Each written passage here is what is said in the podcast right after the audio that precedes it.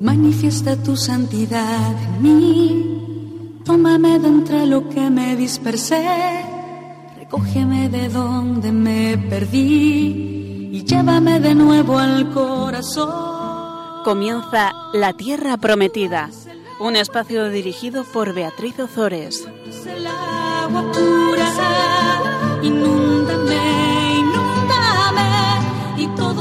transformará en mí. el agua viva, tú eres el agua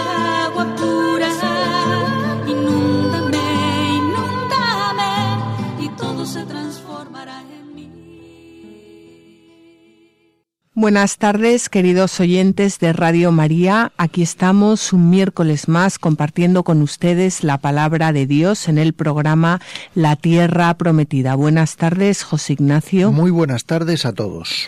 Como siempre, antes de empezar el, el, programa propiamente, vamos a rezar el Magnificat con la Virgen. Proclama mi alma la grandeza del Señor. Se alegra mi espíritu en Dios mi Salvador. Porque ha mirado la humillación de su esclava.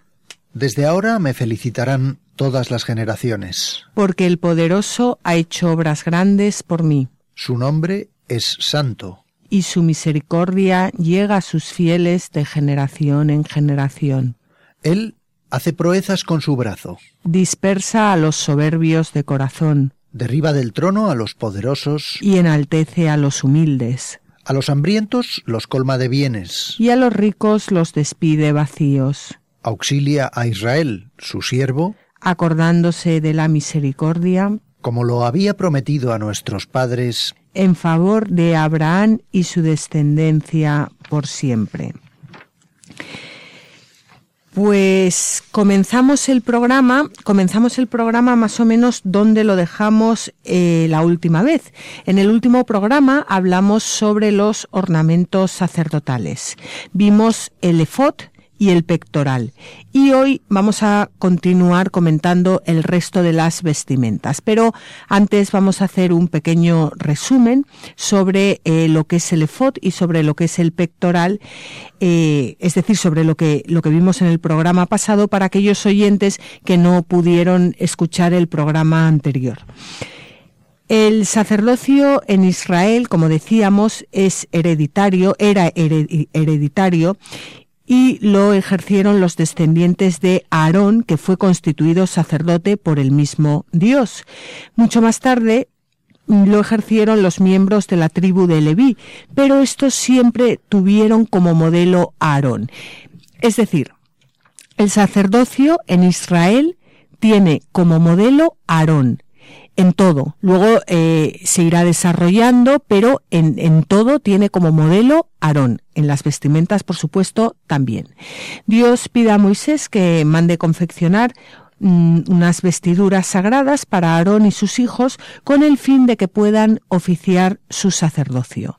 Los hijos de Israel deben confeccionar las vestiduras propias del sumo sacerdote, que, que son el efod, el pectoral, el manto y la tiara. Y además deben también confeccionar para el resto de los sacerdotes, para todos los sacerdotes, túnicas, cinturones, tiaras y calzones de lino para, eh, para, para, que, para que se revistan a la hora de oficiar.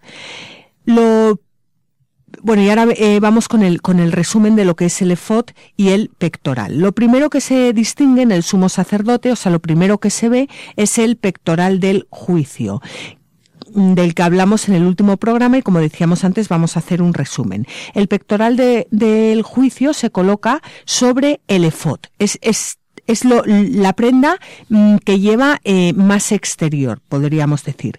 Es un trozo de tela cuadrado y doble de un palmo de largo y uno de ancho y lleva encajadas en engarces de oro 12 piedras preciosas colocadas en cuatro filas. Cada piedra lleva grabado el nombre de una de las 12 tribus de Israel. Por la parte superior está sujeto a las sombreras del efod y por la parte inferior al cinturón. de forma que el pectoral no puede desprenderse del efod. El efod es la siguiente prenda que vamos a ver que está eh, situada justo debajo del pectoral. Eh, cuando, cuando Aarón eh, entra en la presencia del Señor, entra dentro del el santo, cuando del santo de los santos, cuando el sumo sacerdote entra dentro del santo de los santos, ante, ante la presencia del Señor, lleva los nombres de los hijos de Israel grabados sobre su corazón. Por supuesto, comentábamos en el programa pasado que eh, Aarón es figura de Cristo y como Cristo eh, lleva, sumo, y eterno sacerdote, lleva eh, sobre su pecho los nombres de los hijos de Israel y por supuesto, los nombres de los nuevos hijos de Israel, que es la Iglesia, en definitiva, lleva mm, eternamente mm, el nombre de cada uno de nosotros sobre su pecho, sobre su corazón. El efod está justo debajo del pectoral Em, es más grande, es más grande que el pectoral y tiene como forma de escapulario, bueno, de, de, los antiguos escapularios, porque ahora los escapularios son muy pequeños.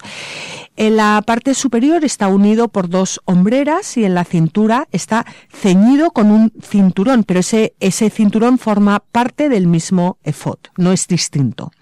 Las sombreras llevan encajadas dos piedras de ónice con los nombres de los hijos de Israel grabados sobre ellas, seis nombres en una piedra y seis en la otra según el orden de nacimiento. Y decíamos en el programa pasado que ¿Cuál puede ser el orden de nacimiento? Pues antes y después de Cristo.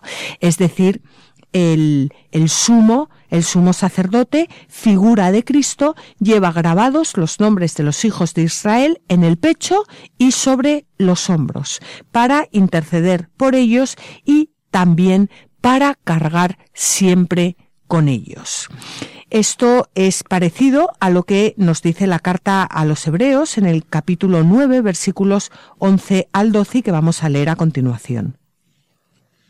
Pero Cristo al presentarse como sumo sacerdote de los bienes futuros a través de un tabernáculo más excelente y perfecto, no hecho por mano de hombre, es decir, no de este mundo creado, y a través de su propia sangre, no de la sangre de machos cabríos y becerros, entró de una vez para siempre en el santuario y consiguió así una redención eterna.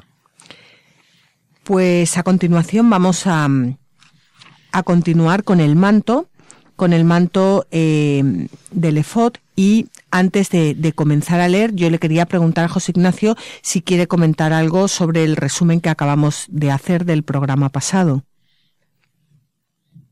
José Ignacio dice que no quiere comentar nada.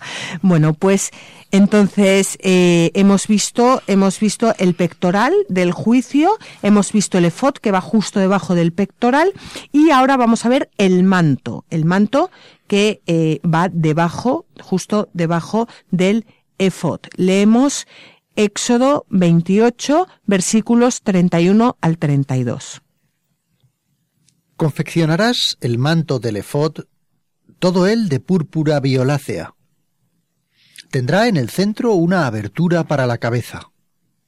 La abertura irá reforzada alrededor con un dobladillo como el de las orlas, para que no se rasgue. El manto el manto del efod era una túnica muy amplia que llegaba hasta las rodillas. Era de una sola pieza y tenía una abertura en la cabeza.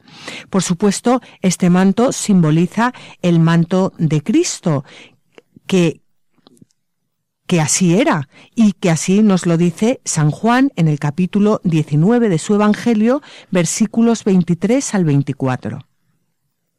Los soldados después de crucificar a Jesús, recogieron sus ropas e hicieron cuatro partes, una para cada soldado, y además la túnica. La túnica no tenía costuras, estaba toda ella tejida de arriba abajo. Se dijeron entonces entre sí, no la rompamos, mejor la echamos a suertes a ver a quién le toca para que se cumpliera la escritura cuando dice, se repartieron mis ropas y echaron suertes sobre mi túnica. Y los soldados así lo hicieron. Bueno, pues como nos dice San Juan, la túnica de Cristo no tenía costuras, estaba toda ella tejida de arriba abajo. Por supuesto, Jesucristo llevaba eh, la túnica propia del sacerdocio. En, en la, en la, en la parte inferior, en la parte inferior de la, de la túnica, podíamos, eh, bueno, eh, mm, podemos observar eh, cómo llevaban granadas de púrpura violácea y púrpura escarlata y carmesí y llevaban también unas campanillas que sonaban cuando el sacerdote se movía. Vamos a leerlo. Estamos en el capítulo 33, eh, perdón, 28 del Éxodo eh, y vamos a, a leer los versículos 33 al 35.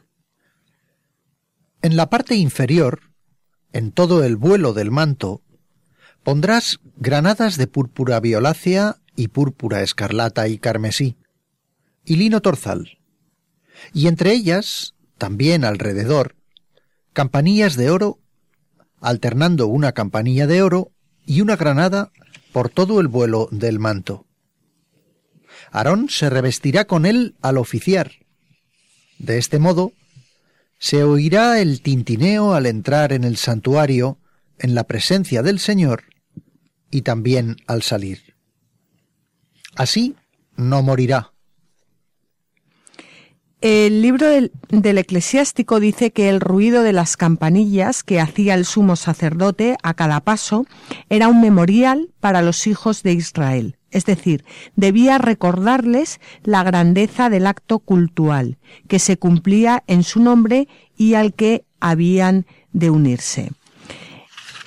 Esto yo creo que es un poco lo que, bueno, lo que ocurre hoy en día, iba a decir hoy en día eh, en algunas iglesias, pero, pero cuando tocan la, campana, cuando se va, va, va a comenzar la misa, y tocan la campana avisando de la entrada del, del, sacerdote que va a celebrar. Pues yo me imagino que, que, que esta costumbre eh, viene de viene de aquí. Y con respecto a las, a las granadas, que me imagino que alguno de ustedes estará preguntando qué es eso de, de llevar eh, granadas mm, eh, en, en, el, en el manto. Bueno, pues San Gregorio Magno nos hace el siguiente comentario. Conforme a la palabra divina, se unen unas granadas al vestido del sacerdote. ¿Qué se designa con las granadas sino la unidad de fe? Porque del mismo modo que en una granada, con una sola corteza exterior, se protegen muchos granos en su interior, así también la unidad de la fe guarda a muchos pueblos de la Santa Iglesia conteniendo dentro de sí diversidad de méritos. Yo creo que es impresionante este comentario que acabamos de leer, José Ignacio. Por una parte tenemos eh, las campanillas que nos hacen como despertar para, para mm, poder estar presentes en el culto, para poder estar activos, para poder, eh, mm, bueno, eh, tomar parte y por otra parte están las granadas como simbolizando que, que el sumo sacerdote es para, para, para todos. Para esas tribus, ¿no? Para esas numerosas tribus que han quedado identificadas en las piedras que hemos visto antes, pero que aquí estarían incluso individualizadas, como si cada una de las semillas de esa granada fuese cada uno de los miembros de ese, de ese pueblo de Israel. Y, y no solo del pueblo de Israel, sino que al ser el sumo sacerdote figura de Cristo, en esas granadas está también representado el mundo entero.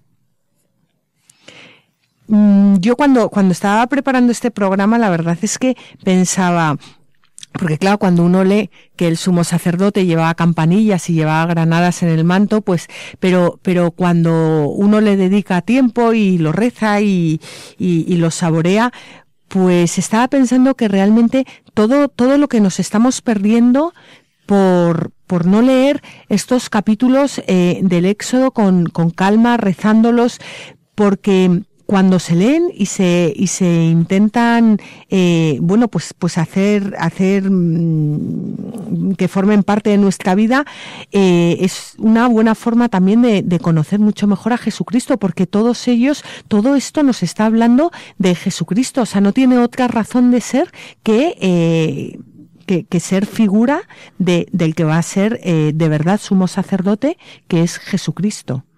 Bueno, eso procuramos en este programa, ¿verdad, Beatriz? Explicar a nuestros oyentes todas estas cosas que forman parte de lo que era los lugares comunes de Jesucristo, de sus discípulos, de, de, todo su tiempo, ¿no? de todo su pueblo, de aquella época. Bueno, pues eh, vamos a continuar ahora con la tiara. Entonces, hemos hablado ya del pectoral, que es la parte exterior donde el sacerdote eh, lleva engarzadas eh, doce piedras que representan a las doce tribus de Israel. Hemos hablado del efod, que está justo debajo del pectoral, em, que lleva dos piedras de ónice en los hombros, representando eh, también a, a, los hijos de Israel y, por supuesto, a los hijos de la Iglesia del Nuevo Israel. Luego hemos hablado eh, también del manto, el manto que está eh, justo debajo del efod, el manto que lleva las campanillas y las granadas. Y ahora vamos a hablar de la tiara, que es eh, lo que el sumo sacerdote llevaba sobre la cabeza. estamos leyendo, seguimos en el capítulo 28 del Éxodo y vamos a leer los versículos 36 al 39 fundirás una lámina de oro puro y grabarás, como se graba un sello, lo siguiente, consagrado al Señor. La sujetarás con un cordón de púrpura violácea, colocándola sobre la tiara en la parte delantera. Estará, pues, sobre la frente de Aarón. Así, Aarón será portador de las culpas contra las cosas santas que los hijos de Israel puedan cometer al ofrecer los dones sagrados. La llevará siempre sobre la frente para que sean agradables ante el Señor. La túnica será de lino fino, así como la tiara. El cinto estará artísticamente recamado. Pues el tocado de, la cabeza constaba de un magnífico turbante o tiara, en cuyo centro llevaba una lámina de oro con las palabras consagrado al Señor. Consagrado al Señor significa separado de los demás para dedicarse a las cosas de Dios. Y aquí querría hacer un pequeño paréntesis que se me ocurre en este momento, y es que mm, decimos que Aarón es eh, figura de Cristo, y nosotros estamos llamados a formar parte del cuerpo místico de Cristo. Nosotros cuando somos bautizados, eh, somos, o sea, eh, eh, eh somos por el bautismo sacerdotes, por supuesto no sacramentales, pero sacerdotes, profetas y reyes. Participamos en el sacerdocio, en, en, en, Cristo sacerdote, en Cristo profeta y en Cristo rey. Por lo tanto, todo esto que prefigura a Cristo también nos prefigura a nosotros, porque por lo que acabo de decir, porque, porque nosotros mm, mm, formamos parte del cuerpo místico de Cristo. Y cuando eh, somos bautizados, mm, pues también se graba sobre nuestra frente, eh, al ser ungidos, esta, esta frase que dice consagrado al Señor.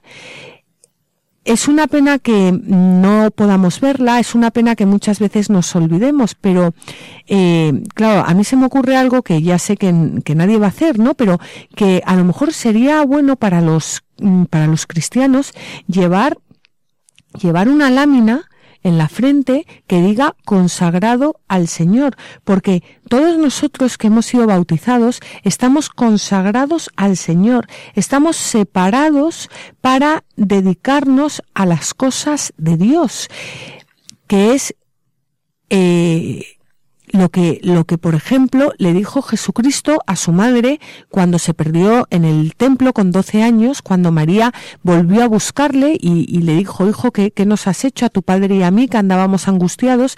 Jesús le contesta, ¿no sabías que yo debo dedicarme a las cosas de mi padre? Porque Jesús había sido consagrado al Señor y todos nosotros hemos sido consagrados al Señor y yo creo que esto es algo que, que deberíamos eh, meditar porque quizás si, si lo pensáramos, eh, pues actuaríamos muchas veces de, de, otra forma. Y yo lo que, lo que he hecho, aunque aquí no, no voy a leer nada de eso, pero para prepararme esto, pues lo que, lo que cogí en, en mis manos eh, fue el ritual del, del bautismo. Y me quedé muy impresionada de las oraciones que, que bueno, yo creo que son una, eh, pues, pues, pues una maravilla para, para rezar con ellas, eh, para ponernos delante del Señor y para recordar quiénes somos de, de verdad. No sé si quieres añadir algo, José Ignacio. José Ignacio hoy no quiere, no quiere añadir nada. Eh, eh, pero tampoco creo yo que haya mucho que añadir, eh, sino simplemente cómo nos puede ayudar leer todos estos eh, versículos pensando que no solo prefiguran a Cristo, que por supuesto, sino que también nos prefiguran a cada uno de nosotros que, hemos sido pensados en la mente de Dios antes de la creación, pero para ser santos en la, en la persona de Cristo. Por lo tanto, todo esto tiene mucho que ver con, con nuestra vocación y con aquello a lo que hemos sido llamados. Muchas veces las personas dicen, es que yo no sé para qué vivo, yo no sé para qué, cuál es mi vocación, yo no sé qué quiere Dios de mí. Bueno, pues, pues, pues cógete el ritual del bautismo y lételo y rézalo y ponte delante del Señor y ya verás cómo, eh, pues, pues eh, ahí encontrarás, encontrarás muchas mm, eh, cosas que, que, que, que, no, que no encontrarás en, en otro sitio. Y también comentar de aquí, en el versículo eh, 38, Mm, bueno, la, la persona eh, del sumo sacerdote, en la persona del sumo sacerdote se, reparaban los pecados rituales, involuntarios, o sea, los pecados que las personas eh, cometían en el, en, el, en, el culto involuntariamente, los pecados que el pueblo eh, cometía eh, como hemos dicho, en los actos de culto, bien fuera por inadvertencia, por descuido o de la forma que fuera.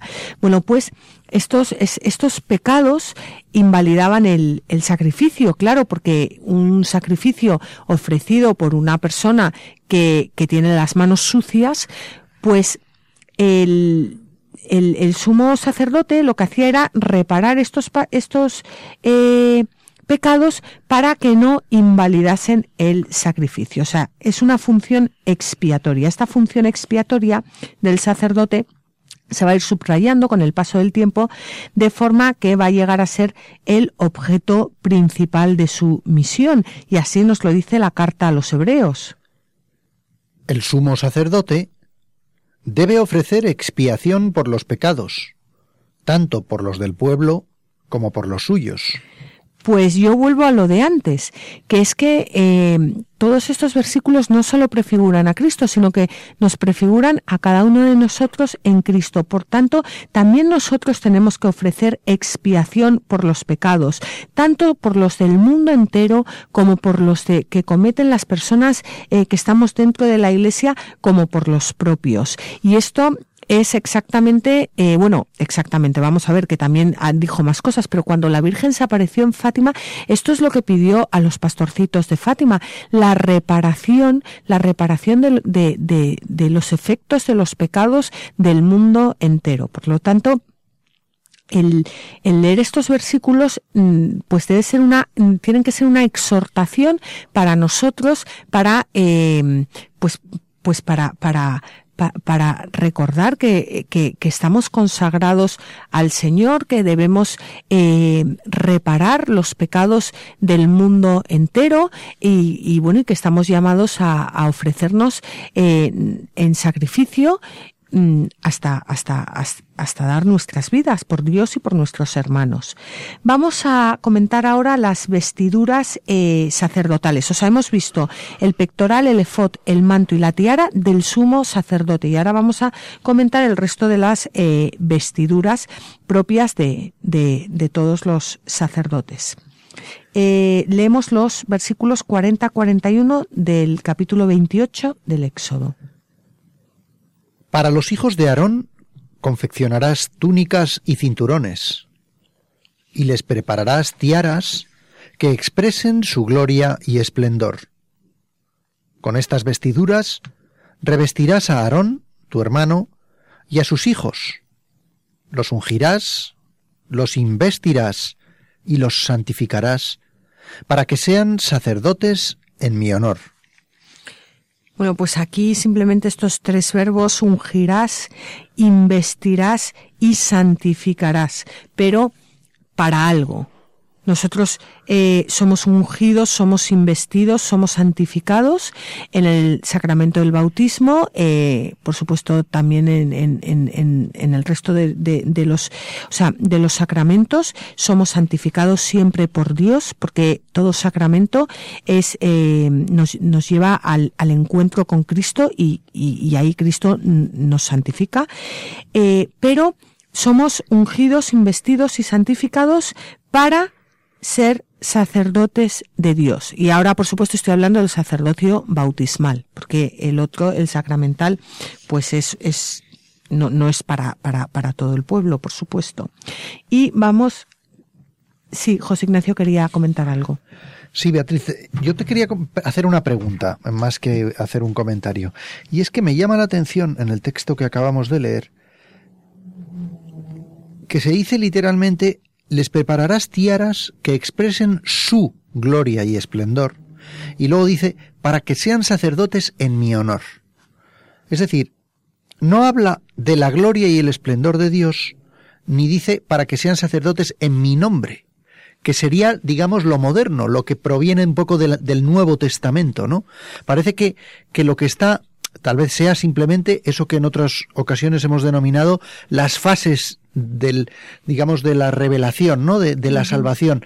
Pero en esta fase primitiva parece como que de lo que se trata es de colocar a estas personas, a, esta, a este pueblo sacerdotal, a esta parte del pueblo, perdón, de Israel, que van a ser los hijos de Aarón, en una situación más privilegiada que los otros. Son ellos los que tienen una posición de gloria y esplendor. Y no están, no están tanto eh, eh, no están santificados para que sean sacerdotes en el nombre de Dios, sino en su honor. ¿Qué, es, qué diferencias hay? ¿Qué, sería esto? Bueno, vamos a ver, es que eh, cuando, cuando Dios saca al, al, a su, cuando Dios saca a los israelitas de, de, de Egipto, eh, les dice eh, que los saca para que sean un reino de sacerdotes y una nación santa. Entonces, eh, Dios quiso que este sacerdocio fuera ejercido en nombre del pueblo por la familia de Aarón. O sea, el pueblo es sacerdote, todo el pueblo es, eh, o sea, sacerdote, en, en, porque el sacerdote es aquel intermediario entre Dios y los hombres. Por lo tanto, es un pueblo, es un es un reino de sacerdotes, es una nación santa que ha sido separada para, eh, bueno, pues eh, eh, para poder mm, lleva, llevar, o sea, para, para poder mm, llevar a Dios al, al, al resto de, de, la tierra. Pero claro, no todos, no todo el pueblo puede, o sea, hay una parte del pueblo que, que es Aarón y sus hijos que ejercen ese sacerdocio para el, el resto, o sea, para ejercer ese sacerdocio en el sentido de que, de que son ellos los que eh, realizan el, el culto.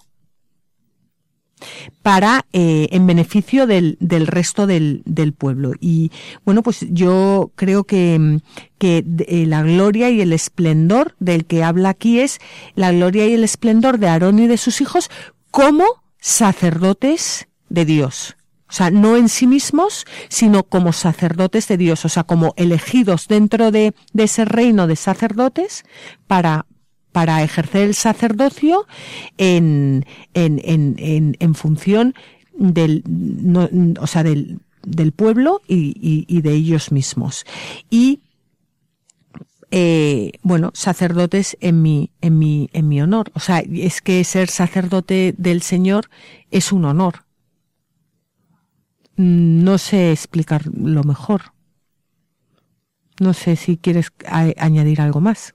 No, simplemente que me ha llamado la atención y que, y que según lo estaba leyendo y lo estaba pensando al hilo del comentario que estabas haciendo tú, evidentemente me venía a la cabeza como la gloria y el esplendor del sacerdote que, que fue, que es Jesucristo, consistió en que se entregaba, entregó su, su, su, su, cuerpo, entregó su vida al Padre para el perdón de nuestros pecados, ¿no? Entonces esta gloria y esplendor probablemente tenga más que ver con eso que con lo que muchas veces hemos pensado, ¿no? Al decir, bueno, es que se les ponían piedras preciosas, es que tenía una tiara de oro, es que no está ah. hablando de una gloria y un esplendor material, sino ah, que... por supuesto, por supuesto, o sea, todo eso que tú estás diciendo, o sea, toda esa, esa tiara, ese, todo eso es son símbolos. O sea, el esplendor está en lo que simbolizan no en la materialidad de las prendas. Claro, lo que pasa es que, bueno, pues desgraciadamente y a lo largo de la historia muchas veces sí se ha dado eso, ¿no?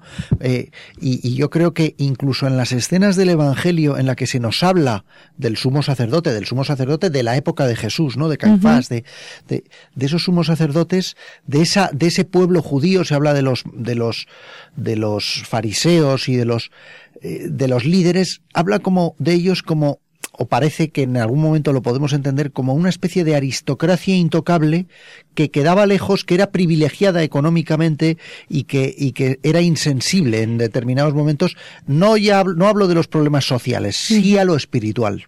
Claro, porque el problema está ahí, José Ignacio, en que eh, llega un momento en que se separa el símbolo de lo que simboliza. Y claro, ahí es, se rompe. Y entonces, ¿en qué se queda? En un mero, mm, eh, en, un, mero espectáculo exterior, que es lo que también pasa hoy en día. Muchas veces, por ejemplo, en la misa, ¿cuántas veces eh, las, mm, eh, las personas salen a dar avisos desde el ambón? Eso es una burrada, porque el ambón es el lugar donde se proclama la palabra de Dios. Entonces, cuando el ambón deja de ser lo que es, y se utiliza para dar avisos, entonces estás, estás, estás rompiendo todo ese simbolismo, de, estás rompiendo el, lo que es de lo que significa. Y, y, eso es lo que, lo, que, lo que está pasando, que hemos dejado de asociar los símbolos con aquello con, con, aquello que, que, representan, que simbolizan. Y entonces, claro, cuando se disocian, cuando se rompe, es, eh, eh, eh, el símbolo no sirve para nada. Porque, porque, porque deja de tener el significado que tenía. Y, por ejemplo, en el caso del Lambón, pues se queda en un sitio donde se dan anuncios, que es un horror. Es un horror, porque claro, ya nadie, nadie, mm, tiene ese, puede tener ese respeto hacia Lambón cuando sale ahí cualquiera a hablar se disocia de su, de su naturaleza. Vamos a, vamos a terminar con las vestimentas de los sacerdotes antes de hacer un pequeño descanso y vamos a leer, eh, es que nos quedan todavía los calzones, los calzones de lino, eh, que, están en el versículos 42-43. Les harás también calzones de lino para cubrir su desnudez desde la cintura a los muslos. Aarón y sus hijos los llevarán puestos cuando entren en la tienda de la reunión o cuando se acerquen al altar para ser ministros en el santo. Así no incurrirán en culpa y no morirán. Es ley perpetua para Aarón y para sus generaciones. A mí me, hace mucha gracia este, bueno, gracia, no me hace ninguna gracia. Eh, este último versículo que dice es ley perpetua para Aarón y para sus generaciones. Y cuántas veces escuchamos a muchas personas decir que el Antiguo Testamento está anticuado, que bueno, que no sirve para hoy en día, pero mm, entonces, claro, es una contradicción tremenda, porque si es palabra de Dios y Dios es inmutable y su palabra es eterna y su palabra nunca cambia y aquí dice que esto es ley perpetua para Aarón y para sus generaciones, yo creo que, que, lo, que nosotros podemos hacer, aparte de creérnoslo, porque, porque claro, eh, pues, pues Jesucristo es la verdad, aparte de creérnoslo, intentar eh, ver por qué, por qué el Señor dice esto, en vez de decir que está anticuado, lo cual muchas veces es una soberbia tremenda, claro.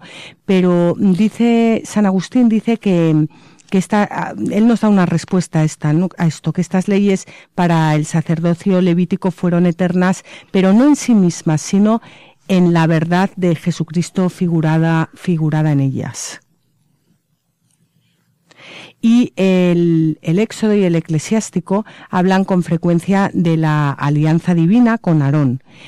En virtud de esta alianza, el sacerdocio quedaba vinculado para siempre a la familia de Aarón y con esto se imprimía en el ánimo del pueblo una idea más honda de la santidad del ministerio sacerdotal y por tanto de la santidad del santuario y de Dios que a lo mejor sería bueno eh, que hoy en día pues pues mm, hiciéramos también actual porque cuántas veces hemos dejado eh, o se ha dejado de respetar a los sacerdotes incluso los propios sacerdotes pues también mm, tampoco mm, muchas veces son conscientes de, de, de de a quién están, a quién están representando y, y bueno, la, eh, la, la, santidad que representan.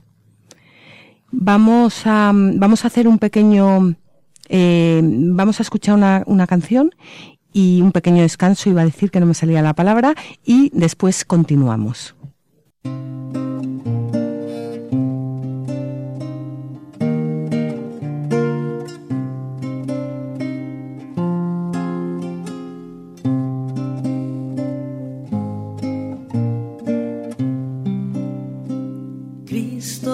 even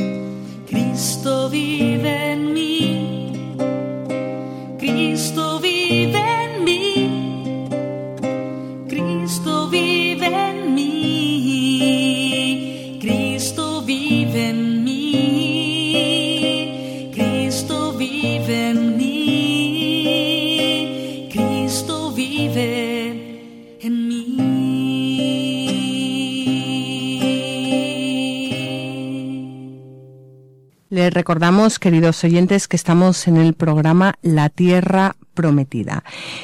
estábamos hablando sobre las vestimentas de los sacerdotes y a continuación vamos a comenzar con la consagración de los sacerdotes.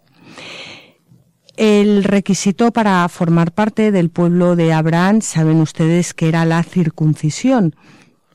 Mediante este rito, el israelita pasaba a formar parte del pueblo de las promesas, del pueblo elegido entre todos los pueblos de la tierra para ser, como hemos dicho antes, un reino de sacerdotes y una nación santa.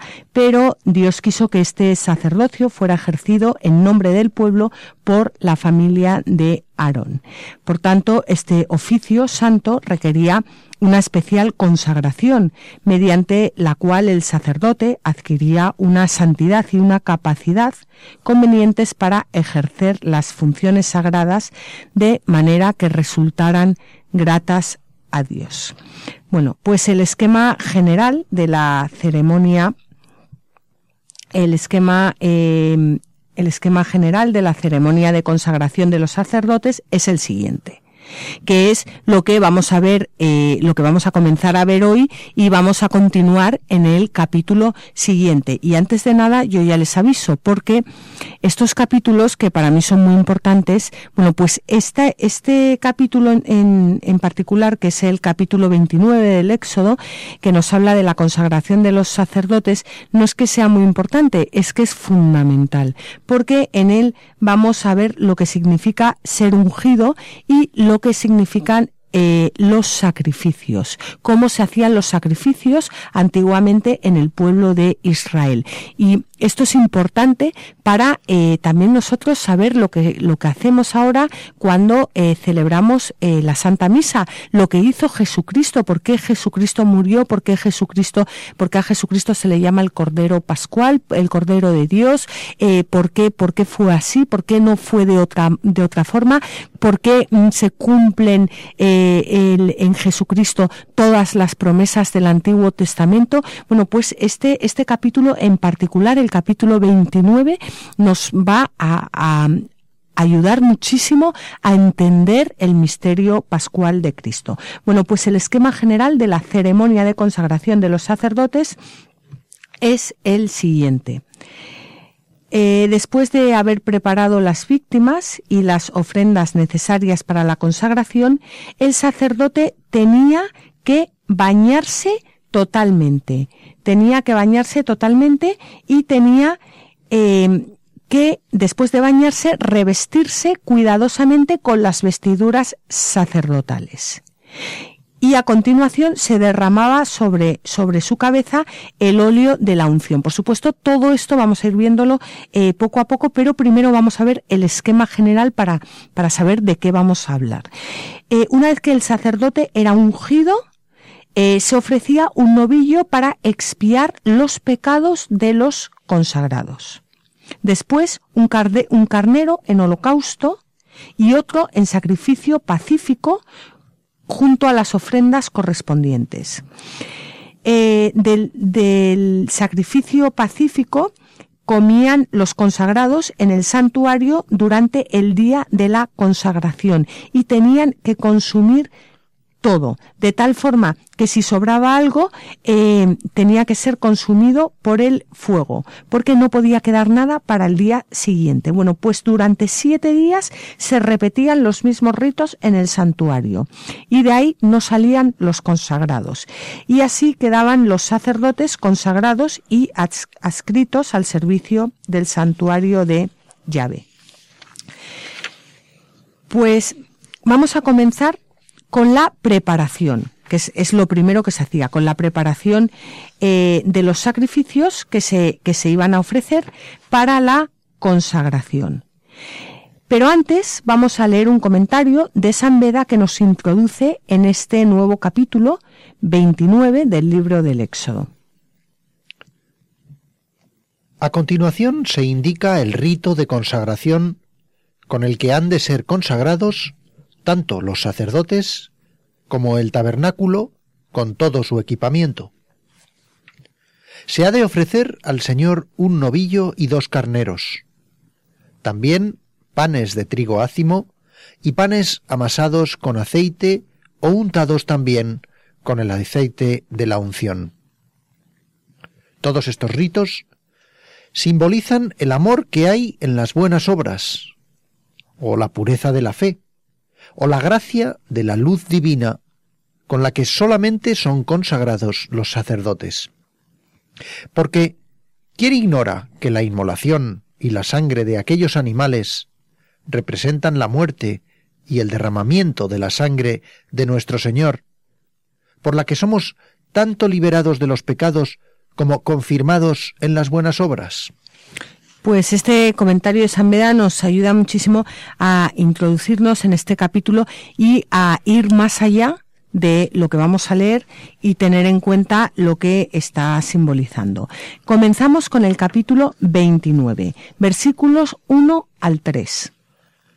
Este es el rito que has de seguir para consagrar a los sacerdotes en mi honor. Toma un novillo y dos carneros sin defecto, panácimo, tortas sin levadura amasadas con aceite y panes sin levadura untados en aceite. Todo ello hecho con flor de harina. Lo pondrás todo en un cesto y lo ofrecerás a la vez que el novillo y los dos carneros. Bueno, pues esto que acabamos de leer es la preparación de los sacrificios que se iban a ofrecer.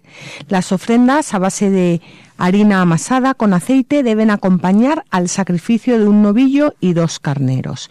El pan fermentado es excluido por considerarlo contaminado, en estado de corrupción o de descomposición. Una vez preparados los sacrificios, lo primero que deben hacer es lavarse con agua. Y mm, antes de continuar con la lectura mm, de, la, mm, de, la, Biblia, vamos a eh, leer un comentario de San Cirilo de Jerusalén.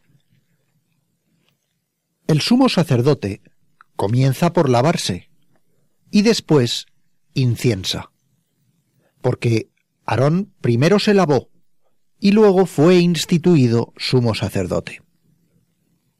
¿Cómo se le iba a permitir suplicar por los demás, a quien todavía no había sido purificado por el agua.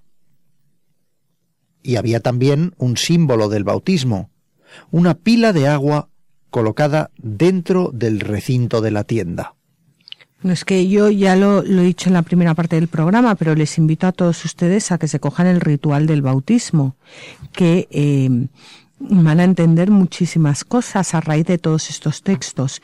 Pues seguimos, em, eh, seguimos con el versículo 4 en el que em, eh, Dios manda a los hijos de Aarón que se laven con agua.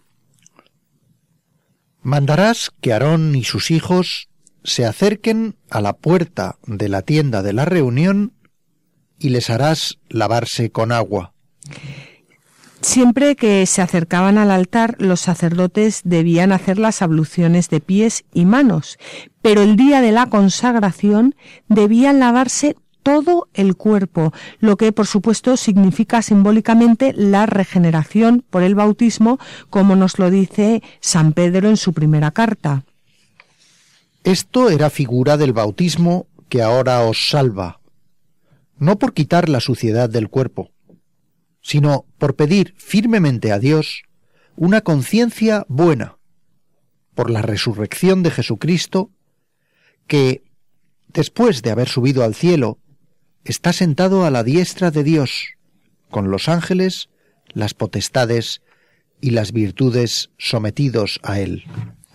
Cristo, cuyo tipo era Aarón, no necesitaba, por supuesto, ningún lavado para, purificarse, aunque se sometió al bautismo de Juan porque quiso cumplir lo que estaba prefigurado en Aarón, y sobre todo porque había tomado sobre sí nuestros pecados. Bueno, pues cada bautizado es testigo de la historia de la salvación, del paso del pecado a la gracia, de una etapa de esclavitud y error a la era de la libertad y regeneración inaugurada por Cristo. experimentar el perdón llena de alegría y mueve al agradecimiento. Esto es lo propio del bautizado, experimentar el, perdón de Dios y por eso el bautizado debe, tiene que ser o, debería ser una persona alegre porque cuando alguien experimenta el perdón de Dios eh, brota una alegría y un agradecimiento eh, que ya es imparable. Vamos a leer un comentario de San Agustín a este respecto. Si no existiese en la Iglesia el perdón de los pecados, ninguna esperanza habría de vida y liberación eterna. Damos gracias a Dios porque concedió este don a su Iglesia. Bueno, pues una vez purificados por el agua, eran revestidos y ungidos. Hemos visto hasta ahora cómo primero se preparan los sacrificios que se iban a ofrecer, después hemos visto la ablución de los cuerpos y la investidura de los, eh, de los sacerdotes y la unción. Perdón, que me he liado, que vamos a ver ahora. Eh, vamos a leer los versículos 5 al 9. Después, tomando las vestiduras, Revestirás a Aarón con la túnica, el manto del efod, el efod y el pectoral, y le ceñirás con el cinto del efod. Pondrás sobre su cabeza la tiara, y en la tiara la lámina santa. Tomarás luego el aceite de la unción y lo derramarás sobre su cabeza para ungirlo. A continuación, Mandarás que se acerquen sus hijos y los revestirás con las túnicas.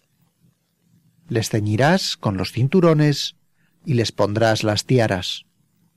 A ellos pertenece el sacerdocio por ley perpetua. Así investirás a Aarón y a sus hijos. Bueno, pues mm, como bien saben ustedes, eh, la investidura es una ceremonia, vamos, he sacado del diccionario, una ceremonia de toma de posesión de algún cargo oficial, honor o el ingreso en una colectividad de carácter honorífico.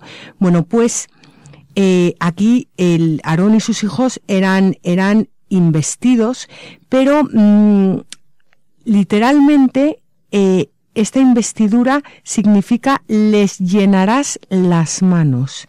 Es un, término técnico que probablemente alude a que se les entregaba por primera vez la parte de las víctimas que debían ofrecer en los sacrificios.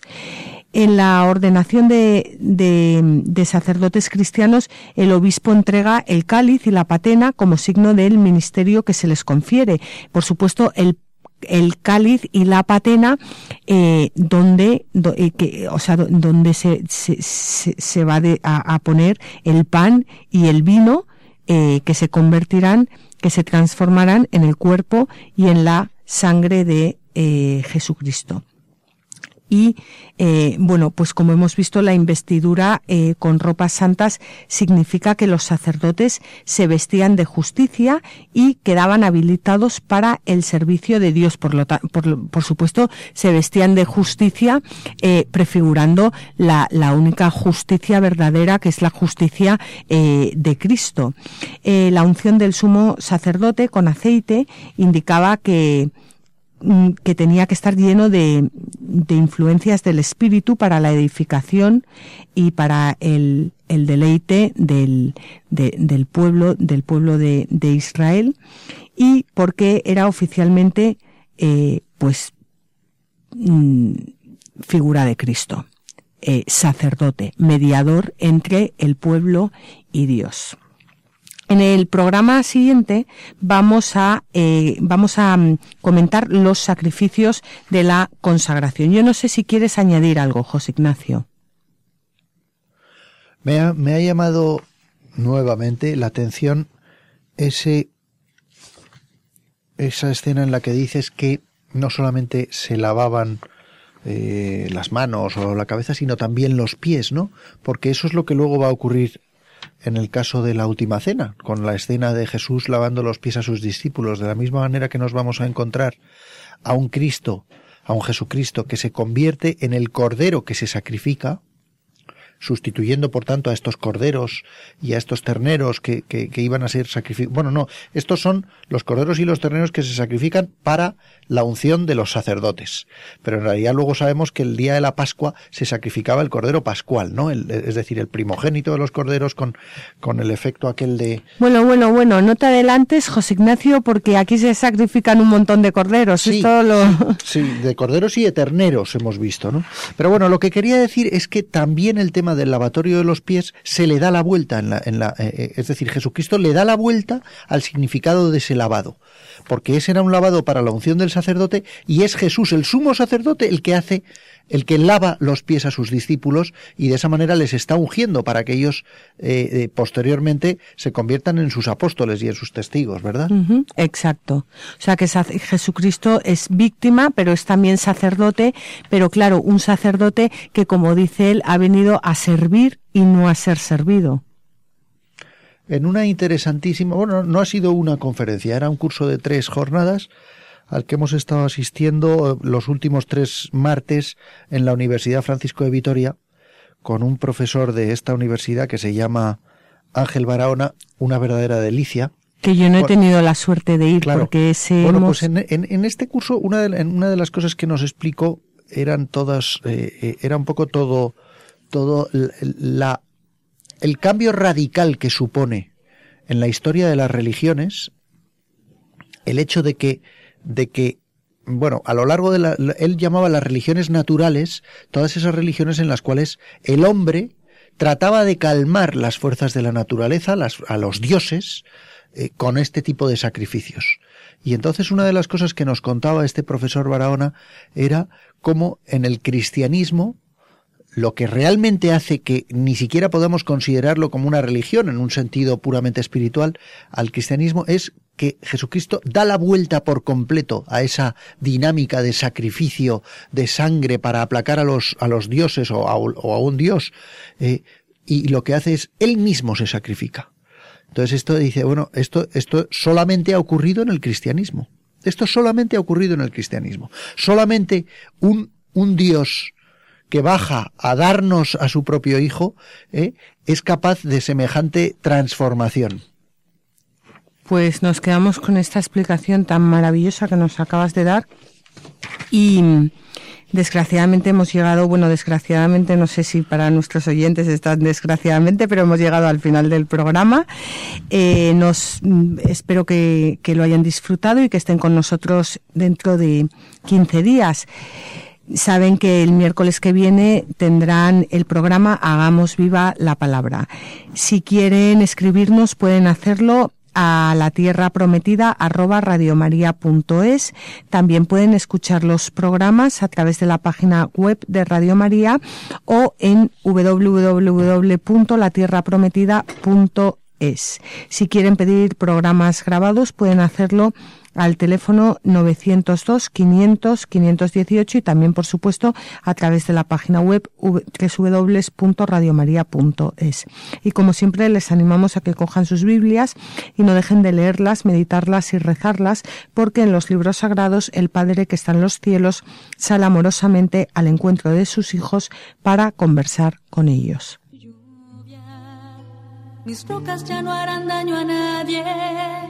Mis montes se harán camino para todos. Mi pasto abundante medicina será para todo el que coma de mí. Yo seré la tierra que emana leche y miel. Así concluye en Radio María La Tierra Prometida con Beatriz Ozores. Tú eres el agua pura me inundame y todo se transformará en mí. Tú eres el agua viva.